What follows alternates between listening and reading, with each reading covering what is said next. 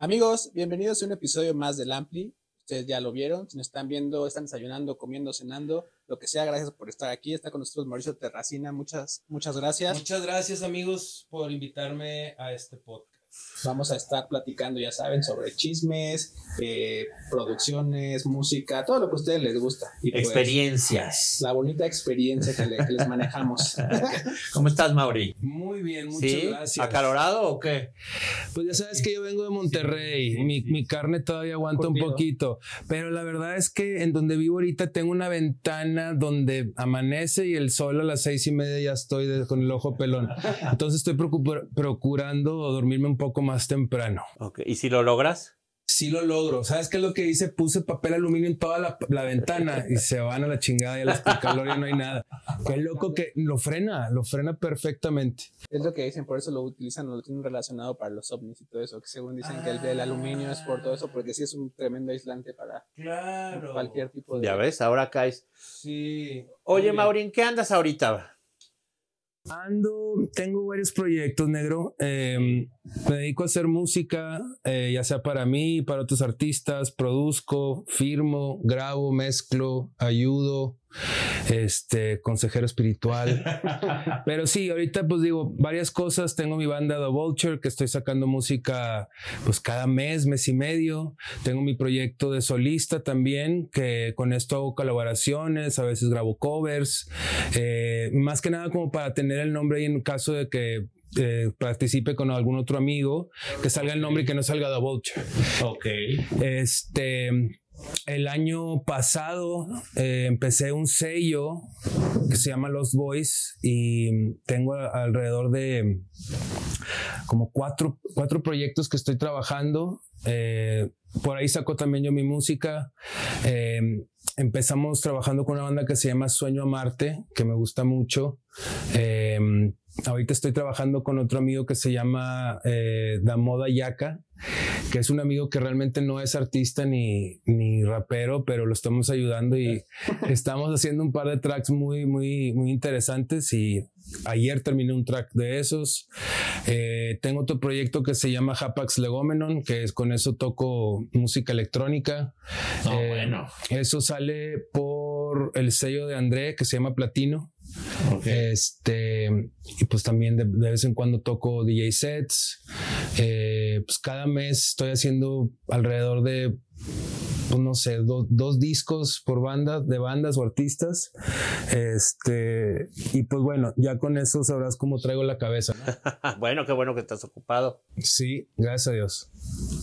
Eh, si no han escuchado a Vulture o The Vulture, es, de la o sea, yo lo acabo de descubrir hace un par de semanas y es algo que le comentaba a Nerly, está bien, bien chida. Aquí les vamos a dejar la descripción para que vayan también, chequen este, este proyecto.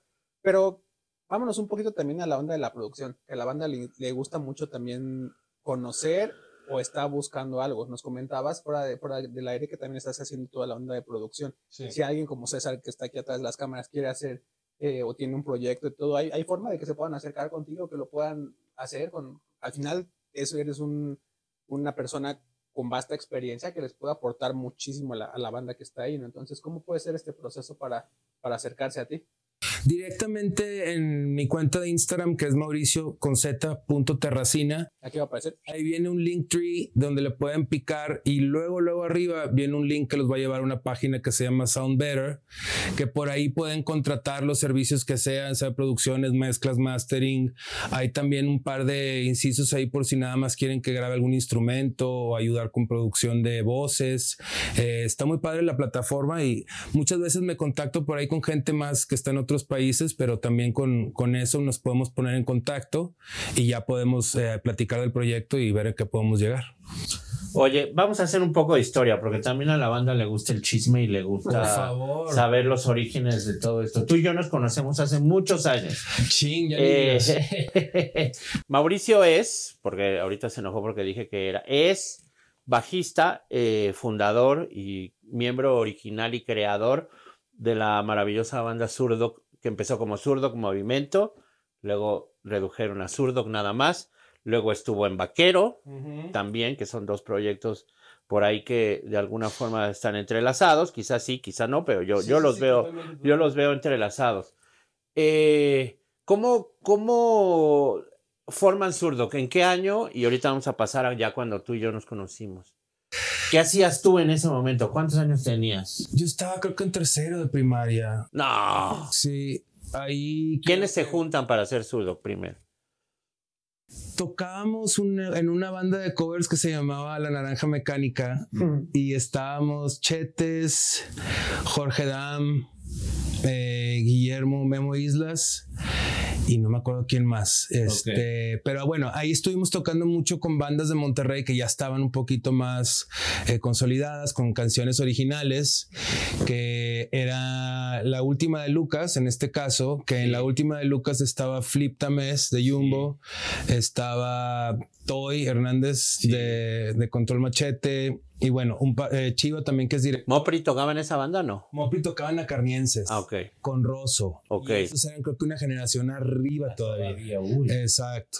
Entonces, pero pues güey, en ese entonces tenían, no sé, 20. Eh, y bueno, de ahí conocimos, o bueno, nos llevábamos muy bien con, con Flippy. Y Flippy, eh, estudiando en el TEC, tenía otros dos amigos que también tenían su banda y lo recomendó conmigo eh, y un día llega Jorge Sáenz y David a mi casa a tocar. Mm y diciéndome eso, que, que Flippy les había recomendado conmigo, pues no había ni mail, no había internet, no hay nada de eso, entonces llegaron literalmente a tocar la puerta, que se me hace algo muy padre, este, y no sé, pues los dejé entrar, eh, mi mamá preguntó, ¿quiénes son estos chavos más grandes? Y yo, pues no sé. Te van a dar drogas. Son los dealers, exactamente. ¿Quiénes son estos este, y ya, pues les dije, no, mire, yo ahorita estoy escuchando esto, y me acuerdo que le estaba poniendo Stone Temple Pilots y Primus y Soundgarden y todo eso. Y esto pues era que 91, 92, 92, igual de 93 y me la mamé. Pero bueno, entonces nos juntamos Jorge, David y yo en mi casa a empezar a ensayar como que traen una onda más progresivo, se puede decir. este, yo todavía estaba, digo, no todavía estaba empezando a escuchar grunge, pero bueno, de ahí empezamos a componer, a sacar ideas y bueno, yo también, como ya tocaba con Chetes, lo invité, les dije que si podía traer un amigo a, al ensayo. Eh, le digo, toca muy bien la guitarra, pero llega Chetes al ensayo y creo que agarra un micrófono y se pone a gritar arriba de las canciones y, y este, y esto es de que a huevos, este vato, o sea, mételo al grupo. Entonces, pues bueno, ahí entró Chetes a, ensayar con nosotros y empezamos a componer canciones y de ahí pues empezamos a buscar cantantes y creo que una de las opciones era Pato Machete. en ese entonces creo que todavía estaba eso. Eh, pero bueno, fuimos a dar con Fernando Marx, que es el, eh, uno de los cantantes que, que, cantó en el primero y en el segundo disco. Estuvo muy poco tiempo, pero fue parte de la banda y a él nos los puso Rosso y Mopri como medio de broma, pero pues acabó siendo. Pero bueno, entonces grabamos el primer disco. Bueno, estuvimos tocando pues alrededor de tres, cuatro años en Monterrey, en todos los bares. Teníamos que tocar y salirnos porque éramos menores. Y luego pasa esta cuestión de que, pues creo que firman a Machete, eh, Robbie y Marcelo. La, el Manicomio Records. El Manicomio, que todavía era Polygram. Sí, sello de Polygram. Este, entonces firman a Machete y yo empiezo a, grabo un par de tracks con Antonio para el disco de Machete. También viene Chetes y ahí está produciendo Jason Roberts, que es el productor de ese disco. Y de ahí creo que pues nos llegó la llamada de, de Polygram, de Marcelo y de Robbie, vinieron a hablar con nosotros y pues, nos presentaron el sello y creo que hicieron un evento ahí en Monterrey. Eh, y nos firmaron y empezamos a hacer nuestro primer disco que se llama Antena. Nos fuimos, creo que sí, eh, firmamos el contrato, lo firmó mi mamá, nuestros papás lo tuvieron que firmar porque no éramos mayores. Este, pero bueno, a los 17 años ya estábamos en Los Ángeles eh, grabando. grabando. ahí hicimos nuestro primer disco que se llama Antena. Eh, de ahí salieron pues, varios sencillos. El segundo disco también lo grabamos en Monterrey. Oye, ahí la avanzada regia, seguro ustedes odian ese término. No, no, no, no. Pero ella estaba ya floreciente. Ustedes vinieron ya como eran los, los chavitos de la avanzada, ¿no? Ya eran, ya eran la parte que estaba dando ya cerrando. Es que, bueno, lo, que sí sé es que lo de la avanzada regia es un nombre que le ponen las personas de medios. Exacto. Eh, y lo, lo, que da eso es que la gente, cuando comentan eso, piensan que éramos como una tribu grande, que todos andábamos, este, que éramos todos haciéndolo a propósito y todo. Y la verdad es, pues es que. No, solo había bandas. Pues digo, había bandas y realmente, pues eran nuestros amigos y nos hacíamos carnes asadas y nos veíamos en el bar, pero realmente ni hablábamos de música. O sea, nada más, eh, pues nos juntábamos a o en el bar o en lo que fuera. Y cada quien tenía su banda y cada quien hacía su, su música. Y lo que estaba padre de eso era que había muchos géneros distintos. Estaba Toño haciendo rap, estaba eh, Rosso y Jonás que estaba haciendo más una onda como Beastie Boys, Beck. Este estaba Jumbo, que también era un poco más alternativo como Zurdok. Eh, el Gran Silencio también salió de ahí. Inspector. Inspector, no, eso sí, no, no jangueamos tanto. Bueno, ah, no, janguear no, pero estaban en ese momento también empezando. No. no, creo que eso fue después. Es que bueno, ahí también tengo una cosa de no sé hasta dónde es, porque luego también pueden meter a Kinky o no sé, o sea. Y luego está Happy Five también. Bueno, ahí empieza todo eso de Happy Five, que también es pues bueno, Niña, creo que no se menciona mucho, pero creo que Niña tiene desde antes que nosotros, que zurdo. y bueno, Alejandro Chayo, Isasi, es gran amigo y también ha sido parte de, The Vulture, mi proyecto. Pero bueno, la, cuestión de la avanzada regia es más que nada eso, era como una pues cómo identificar a las bandas de Monterrey. Sí, pero más como cosas de aquí de, de, de México, sí. Y luego viene ese hito, que es ahí donde nos conocimos, ese mito, ese hito en la historia, ese momento que se llama Hombre Sintetizador en la ah. carrera de zurdo. Yo voy a contar una anécdota. Sí. Estamos en Monterrey, Pepe Casanova y yo. Eh, Saludos a Pepón. Sí. Le dijimos que viniera para que certificara esta anécdota, pero no vino. Claro, hay que hacer otra. Yo ya medio conocíamos a Chetes, a Mauricio y a Katsup. Un, también un saludo a Katsup, que también lo vamos a sentar aquí en este banquillo de los acusados. Y Mauricio nos invita a su casa a consumir sustancias y a escuchar el sonido, el hombre sintetizador. Ya era, el, ya era el máster, ya estaba a punto de salir el disco, porque no eran maquetas, el disco ya sonaba muy bien. Sí, sí, sí, sí, sí. Y Pepe y yo salimos de ahí diciendo, este es lo mejor que hemos escuchado de rock en español por mucho. Qué chido, Sin duda, este es el disco, este disco va a cambiar la historia del rock en español y pues lo hizo, ¿no? En su momento lo hizo. Ya no estaba Jorge Sainz en. No, no estaba. Estaba. Fernando cantó. Perdón, Fernando. Sí. Fernando ya no, ya no cantaba. Chetes toma las vocales eh, del, del, grupo. ¿Y cómo se da esa transición del primero al segundo disco? ¿Y cómo es, ya para también terminar un poco con el tema de Surdoc, cómo es la creación y todo el momento Surdoc para ti desde tu, desde tu, desde tu perspectiva, desde tu historia? Y, y cómo hacen un disco tan chingón. Ese es como el resumen. Creo que el disco de Antena, lo que sucedió era que pues teníamos muchas canciones, eh, en este caso, pues, había muchos temas diferentes, diferentes géneros, teníamos esta parte pues más rockera, más, eh, más Rage Against the Machine, más grunge, y luego estaba la otra parte que era más como eh, rock clásico, Beatles, Beach Boys, hay canciones que tienen orquestas, hay canciones, o sea, había como varios temas que se iban, o sea, medio ecléctico la onda. Y para la cuestión de hombre sintetizador, yo, yo, todavía no estaba, en antena todavía no grababa, no, todavía no sabía, tenía una Tascam, pero no la entendía bien. Este, pero para el segundo disco, eh, recuerdo que sí me puse a componer y pedía instrumentos y los cassettes y la Tascam y todo eso. Entonces, pues digo, ahí empieza como la idea de pues, producir realmente. Eh, y bueno, cada quien empezó a hacer como sus, ideas, sus canciones.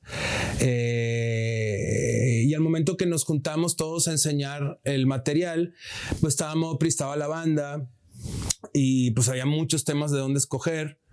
Y pues empezamos como a ver eh, qué temas estarían padre meterlos y creo que a Mopri fue el que se le ocurrió de que empezó a ver los títulos de que güey, o sea, esto tiene que ver, o sea, los títulos de las canciones, porque no, o sea, porque no hacen un disco conceptual y me acuerdo que no sé ni qué chingados era eso, un disco conceptual, no, güey, igual y no, o sea, como que me sonaba como a, escuela, a escuela, yo, no, ni de pedo. O muy hippie. Muy peor. Y luego entonces estábamos, pues todos estábamos muy emocionados y creo que Y yo teníamos esta idea de que queríamos trabajar con un productor de rap.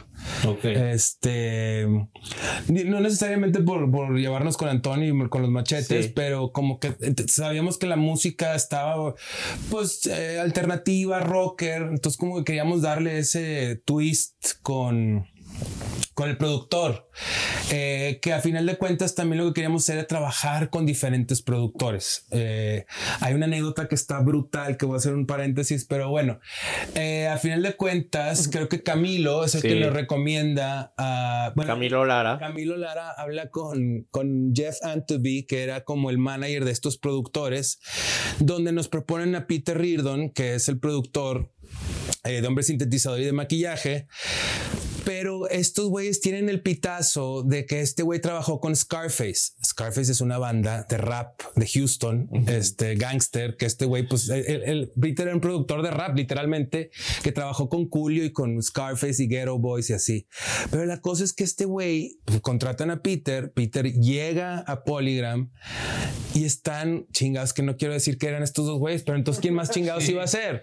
Pero llegan, llega Peter de que, oh, Peter, o sea, qué, qué chingón que estás aquí, nos encantó lo que hiciste con Scarface, la película está hermosa, este güey de que, verga, o sea, es que se me hace que ustedes están pensando Giorgio Moroder, o sea, de que este güey, y, y este güey de que, no, yo soy, o sea, soy Peter, soy de Houston y Scarface es una banda de rap de que, ah, chingón, vamos a comer, y de que ya no dijeron nada y se fueron a comer. Brutal, esa, esa anécdota me la contó Peter ya muy después, pero bueno, es que sigo, sigo siendo muy amigo de Peter.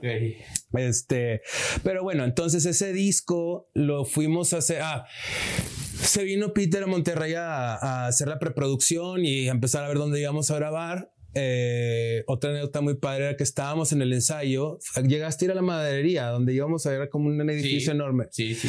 Bueno, pues empezamos a montar todo esto ahí. Para esto, Peter ya trae una computadora y nosotros en nuestra casa, que qué chingados va a hacer con una computadora este güey. O sea, y creo que hasta la computadora estaba todavía en aduana en el, en el hospital, en el, en el aeropuerto y no la pueden sacar, un pedo. Pero bueno, también hay otra anécdota que este güey empieza a marcar a Los Ángeles para checar qué ingeniero está disponible para venir, o sea, para que viniera al momento de grabar. estar grabando. Bueno, el ingeniero, para la banda que no sabe, aparte del productor, que es como que el que va manejando el, el barco, el ingeniero es el que saca los sonidos de lo que se va a grabar. Si el productor dice, dame un sonido tipo John Bonham, baterista de Led Zeppelin, pues es un sonido grande de batería. El cabrón tiene que ir, mover todas las perillas, poner los micrófonos para saber cómo se va a escuchar eso. Pero el productor nada más tiene que decir eso. Pero bueno, la cosa es que empieza a marcar y el primero dice, no, pues este güey que está en rehab no, no puede venir chingón. el que sigue, eh, no, este güey se murió este güey, tenemos hacer otro güey. Este vato, como tres güeyes habían muerto de sobredosis y digo, güey, pues este vato está consiguiendo un buen ingeniero. este, pero bueno, la cosa es que conseguimos que viniera... mm, Mark Durnley, creo que se llamaba el ingeniero, que es pues ingeniero de ACDC, Motorhead, eh, Tom Perry, eh, pues creo que estaba haciendo la película de South Park en ese entonces. Ok. Pero bueno, entonces este cabrón se vino a hacer la ingeniería del disco, pero para eso llega y nos empezamos a ir a todos los estudios que había en Monterrey y lo que hacían eran, entraban con una tarola, con un tambor, Sí. llegaban y le pegaban para checar cómo estaba el cuarto y nada más llegaban, daban un golpe, decían, no podemos grabar aquí y nos íbamos. Pues fuimos como a seis estudios, los que únicos que había en Monterrey y no podíamos grabar en ninguno de esos estudios porque no estaba la acústica adecuada para grabar Que ellos querían. que ellos querían. Entonces a Fernando se le ocurre que su primo tenía una casa a 45 minutos de donde estábamos nosotros en San Pedro. Entonces teníamos que ir a la carretera y en esta casa el primo hacía raves.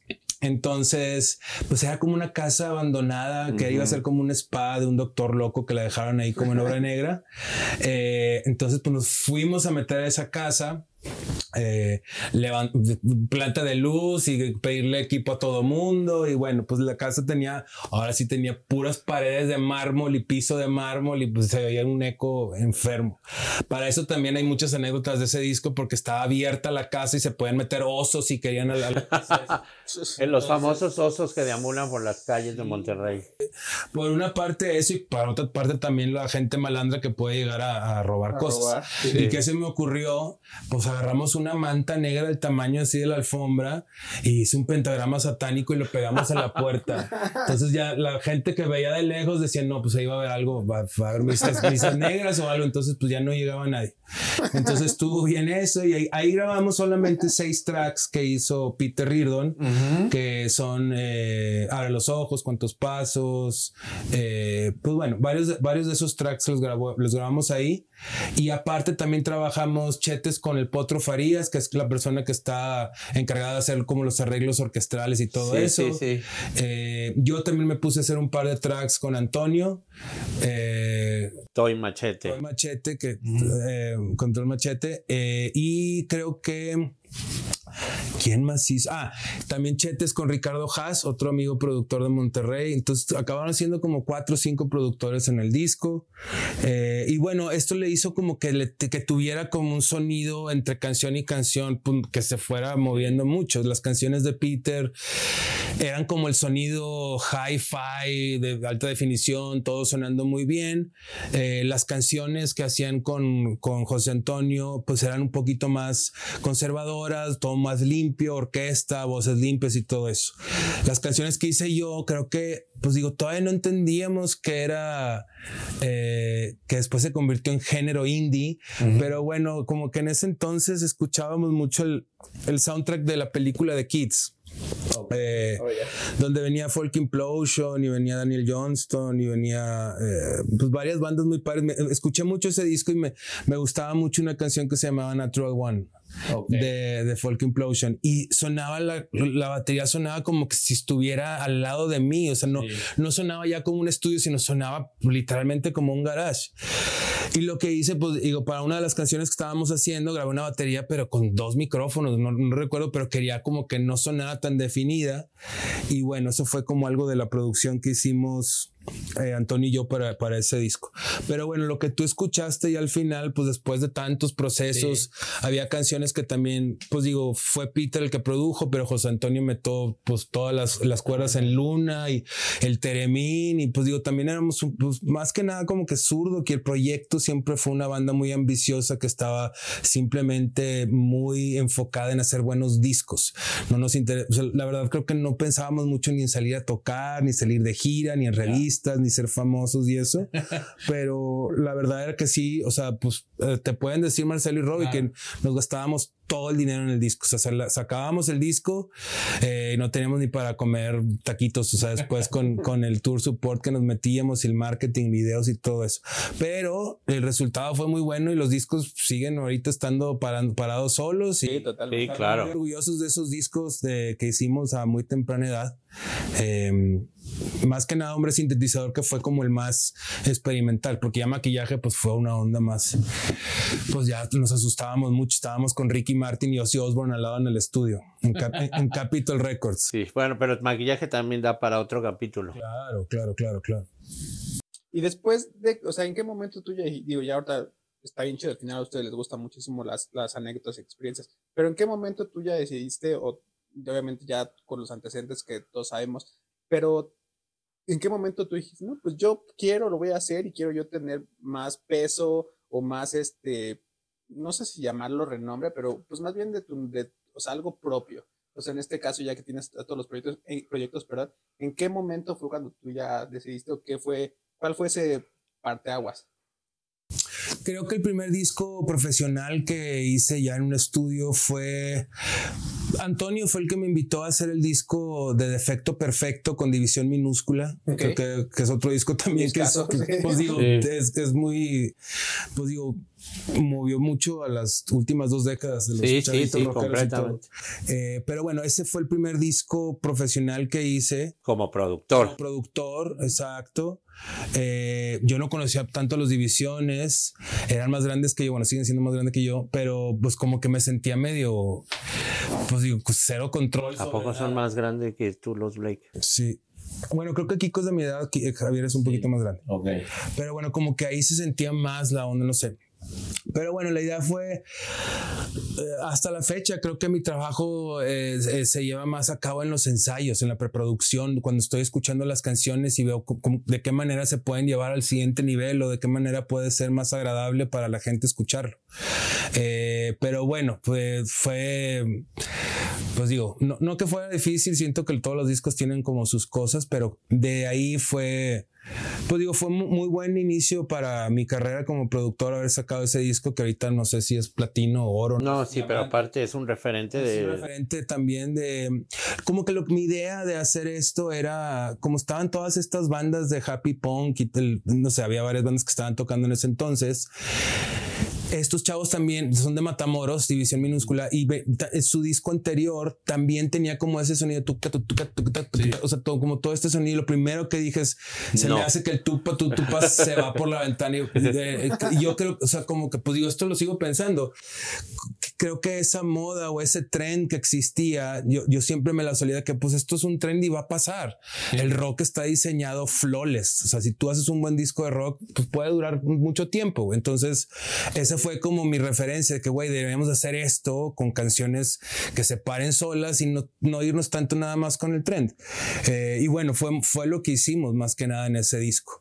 Y creo que en ese, digo, hay cosas pesadas como más, eh, más pues metal, pero no, no había punk. Y el disco tampoco suena punk, o sea, suena grande. Digo, en ese entonces lo único que hice fue producir porque todavía no, se, no sabía mezclar. Chingado. Pero bueno, este, pero bueno, el disco. ¿No te gustó cómo quedó la mezcla final? Sí, sí, sí, sí, claro. Pero, o sea, creo, me acuerdo que yo intentaba hacerlo y yo solo me decía, chingado, cabrón, no sabes. O sea, ¿para qué le pegas a la mamada? No sabes. Este, pero bueno, fue muy, muy bonita experiencia. Muchas gracias, Antonio. Muchas gracias a los divisiones. Siguen siendo muy, todos siguen siendo muy, muy amigos míos. Los quiero mucho y y bueno, de ahí empieza más que nada como mi carrera como productor, ingeniero. Eh, pero digo, ahorita ya a la fecha creo que no me daba cuenta en ese entonces, pero mi trabajo como productor acaba siendo mucho como de psicólogo, güey.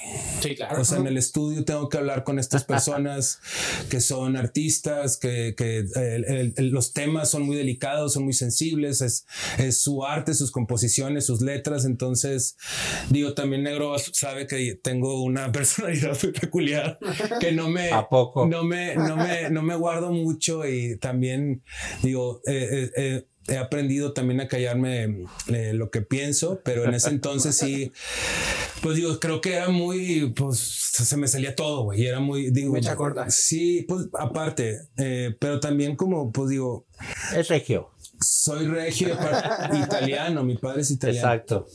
Pero bueno, eh, todo salió muy bien, gracias a Dios. Y, y pues bueno, el trabajo de productor es muy divertido, la verdad. Bueno, y luego de Vulture. Porque... Ah, ok. Bueno, la banda The Vulture salió por MySpace, crearme una, una cuenta de MySpace. Sí, porque The Vulture ya también tiene sus años. Claro, güey, ¿qué pasó? Tiene como el 2008, 2007. No, bueno, esto tiene ya un rato porque las canciones también estaban, pues había canciones que también eran hechas para vaquero y no los metí ahí, por eso The Vulture empieza con un par de temas en inglés. Eh, pero bueno, pues saqué el nombre de un libro, lo puse nada más para tener un nombre y subí una, una, una canción que era más como una misa negra, o sea, como algo así y era como una misa negra. Se, te, tachaba de satánico en ese momento. Sí, pues bueno, pues estaba bien padre en ese entonces. Pero bueno, eh, subí un par de canciones ya, o sea, con letra y, En MySpace. En MySpace. Y luego me llegó una llamada de alguien de Monterrey, de Ocesa o no sé, de la Arena Monterrey que que escucharon mi música y que querían que abriéramos un concierto de Guns N' Roses. En Monterrey. En Monterrey. Entonces digo, para mí Guns N' Roses fue la, creo que fue la banda que me hizo querer tocar. Porque este güey dijo, Your daddy works in porno. Buenísima frase. Pero bueno, la cosa aquí fue que yo no tenía canciones. O sea, no tenía canciones, no tenía banda. Entonces yo nada más lo único que dije fue decir sí y me puse a componer otras cuatro canciones y le hablé a Chayo y le hablé a Rodrigo Guardiola y le hablé a otros amigos para que me ayudaran a tocar. Y bueno, pues esas canciones terminaron siendo las que tocamos en ese show y luego las empecé a grabar y luego creo que en Universal sacamos ese disco. Sí, sí, me acuerdo. Disco sacamos en Universal, eh, pero igual que Zurdo, también eran ideas como de mucho tiempo y luego ya o sea, hicimos como una recopilación. Y ese lo produjiste tú, ¿no? Ese primer disco de Vulture es todo tuyo. Pues lo de Vulture lo, lo, termino componiendo, grabando, produciendo. Era tu proyecto. Es mi proyecto, exacto. No, no, este no dejaste que nadie le metiera mano a nivel producción ni nada. No, claro que sí, la mezcla la hizo Sacha Trujeke, que es muy buen ingeniero, de, ingeniero. muy buen ingeniero y se sonó muy bien ese disco. Sigue sonando muy bien. Y luego lo tuyo. Lo mío. ¿Cuándo sacaste tu primera canción como Mauricio Terracina? La primera canción que saqué, eh, empecé a hacer, eh, esta es mi segunda vez que me vengo a vivir a México. La primera vez estuve aquí en el 2010 y luego me fui en el 2013, pero regresando a um, Ciudad de México, eh, pues para empezar traía lo del disco de la banda, que era un nuevo disco que se llamaba Metanoia, pero en ese momento también como que quería hacer canciones con amigos y empecé como, le di un track a Gil para que le metiera voz. Gil Cerezo de Kinky. Gil Cerezo de Kinky, pues era mi vecino. Eh, pero bueno, entonces como que se me vino esta idea de poder hacerles canciones a mis amigos en base a su género. Porque aparte de la de Gil, también está otra canción con Tito, está otra canción con Clemente de Jumbo. Y bueno, sigo sacando muchas colaboraciones con, con varios amigos, músicos también. Eh, pero bueno, eso comienza como en esa onda de querer producir canciones con amigos, eh, pues con los que he tocado de chico, con gente nueva también. Y también de sacar música eh, original y también poder hacer como covers y cosas así. Entonces creo que la primera canción que sale es la de Gil que se llama Hacker y sale en 2019. Era recién pandemia, creo. No, eso 2020. se me hace entonces fue antes. Sí, creo que Hacker fue tantito antes. Eh, y bueno, eso fue como el 2019 más o menos. Y ahorita piensas seguir sacando más música? Bueno, digo, igual es una pregunta. Sí que te va a meter en problemas, pero más como solista o más como de Volture o en qué te estás concentrando, aparte como productor. En este, este año, lo que he sacado con la banda, le estoy poniendo mi nombre también. O sea, cuando sale, ya ves que ahorita pueden hacer eso en Spotify, que pones el nombre y luego ah, pues, los raperos y toda la banda que ponen toda una leyenda y que sale toda la familia ahí, ¿no? Eh, pero bueno, lo, lo, quise hacer también como para que empezaran a identificar también mi otro proyecto de música electrónica que se llama Hapax Legomenon. También estoy sacando música, eh, también sacando como mi nombre en el, en el disco. Saqué un disco con Hapax Legomenon hace un mes de música ambiental. Te va a gustar ese. Ok, la voy a oír. Eh, tiene 10 tracks y son los 10 Sephiroths del, del árbol de la vida, del misticismo judío. Brutal. Eh, Midnight Sun se llama ese disco. Pero sí, ¿qué más? Es bien padre al final, ustedes que nos ven, le agradecemos mucho tener aquí sentada gente, eh, o sentados, perdón, a gente bien talentosa y, vayan, descubran toda, esta onda de, sus proyectos musicales. El Ampli es un poco basado en, bueno, mucho, más bien en experiencias positivas y negativas. A lo largo de todo esto que hemos platicado y demás, ¿tienes alguna que nos puedas compartir positiva y negativa que hayan marcado un momento muy importante en tu vida o en tu carrera que nos puedas compartir. Al final a la banda eso le gusta mucho. Si quieres empezamos con la positiva.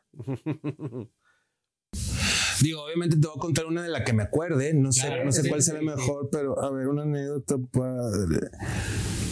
Siempre los hacemos pensar, chicos. Vean, aquí está. No sé, creo que, pues bueno, la gira con Jumbo estuvo muy padre. Hicimos una gira por Estados Unidos en el 2001.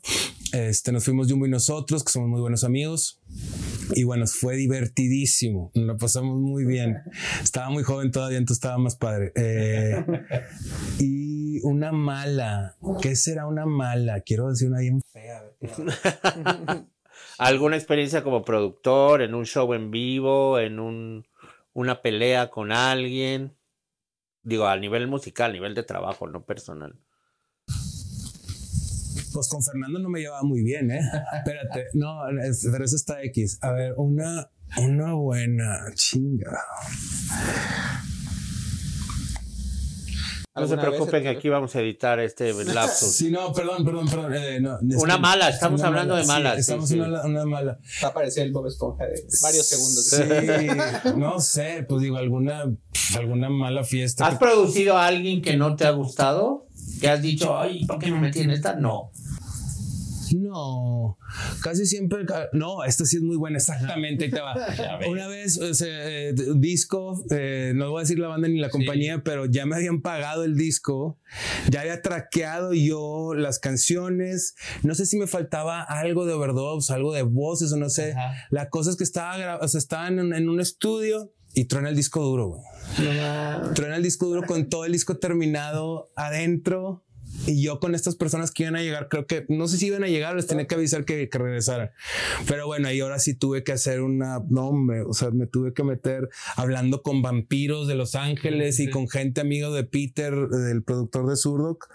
Este, y lo rescataste. claro, ah, güey. pero viviste unos momentos de angustia. No, creo que sí, sí, o sea, físicamente se me, se me bajó la presión, güey.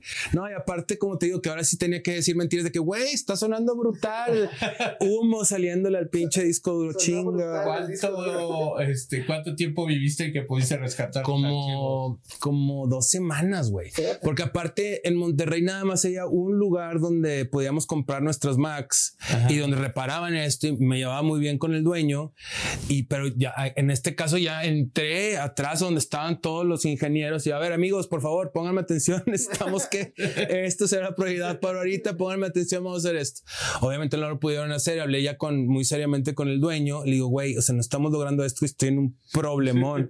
y el vato también se quedaba como que, chinga, pues que no sé qué hacer, pero ya, bueno, pues en buscando en internet eh, di con la cosa que tenía, o sea, el, chip que se voló es como el cerebro del disco duro, ahí está la información, pero no saben dónde está, entonces tenía que comprar un disco duro de la misma serie entre seis meses de que salió este disco para, wow. sacar un chip, de soldarlo, soldarlo, bajarle todo y seguirle. Y jaló. Y jaló, güey. ¿Y todo esto lo hicieron la misma gente a la que le dijiste? Lo hice yo, les dije nada más de solda esto y pégalo acá y ya, es todo lo que tienes que hacer. Pero no, ahorita ya que entras de cuenta que es Darth Vader y de que todo ah, muy bien. Órale. Y ya con tres discos duros. Pues miren, aquí lo importante y, lo, y algo que hace muy bien Mauricio, como dice Roberto, que esto es de experiencias, es eso que pusiste toda tu música bajo un perfil, ¿no? Eso me parece muy bien, ¿eh? si tienen varios proyectos, eso les va a ayudar muchísimo a que la gente pueda encontrar sus diferentes facetas. Oye, ya para terminar, alguien con quien te gustaría trabajar como productor. Puede ser, puedes volártela o puedes decir como quieras. La quien que así que hayas pensado.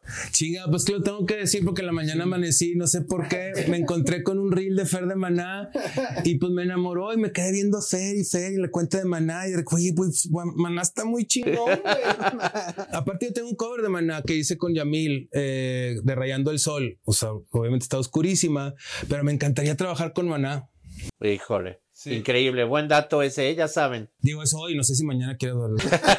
claro, pues de eso se trata de hoy. Oye, ya también para, para terminar, igual ya saben, aquí van a aparecer, tienes tus redes sociales para que vayan, te sigan, y checar también. ya saben que ya dijo que está abierto a escuchar proyectos claro, lo quieren por favor, que no les dé pena. Ahí como quieren, en Instagram está eh, el link, es el único link que ahí le pueden picar. Ahí vienen todos los proyectos y viene donde me pueden contratar como productor. Aquí van a aparecer. Ahí tiene línea para merch, ahí los shows, para la banda, DJ sets. Ahí toda la información está muy sencillo ahí de, de llegar con ella. Mauricio con Z. Ah, pues bueno, iba a decir. Sí, ahí lo va a decir. Aquí lo pone nuestro mago del de los supers, que es Roberto. Pues muchas gracias, Mauri. No sé si tú quieres agregar algo, Roberto. No, al contrario, agradecerte que estamos ¿Hay algún show en vivo, DJ set o algo aquí para los chilangos o en algún otro lugar? Monterrey un rato. Ah. Yo tengo una producción la próxima semana en Querétaro, pero shows, creo que en octubre va a haber algo, pero como quiera lo, pongo ahí en redes. Eso, buenísimo. Muchas gracias. Nos faltó como otras dos horas para hablar de vaquero, de otro chisme. Ya se comprometió. Pero luego vienes otra vez. Es más. Vengo con Pepón. Exacto, con, Yamil. Con, Yamil. Con todos, hacemos. Exacto. y hacemos aquí una, una tertulia eh, musical. Muchas gracias, gracias César, gracias a Machín, gracias Render Cero, gracias a todos los que ven este podcast. Y pues ya saben, si quieren contactar a Mauricio, él tiene canal abierto ahí en sus redes. Mi teléfono es 8. No, se Recuerden suscribirse al mejor podcast del condado, nos ayudan muchísimo con eso. También vayan a darle amor a todas las redes sociales de Mauricio y nos vemos a la próxima. Gracias hasta la próxima.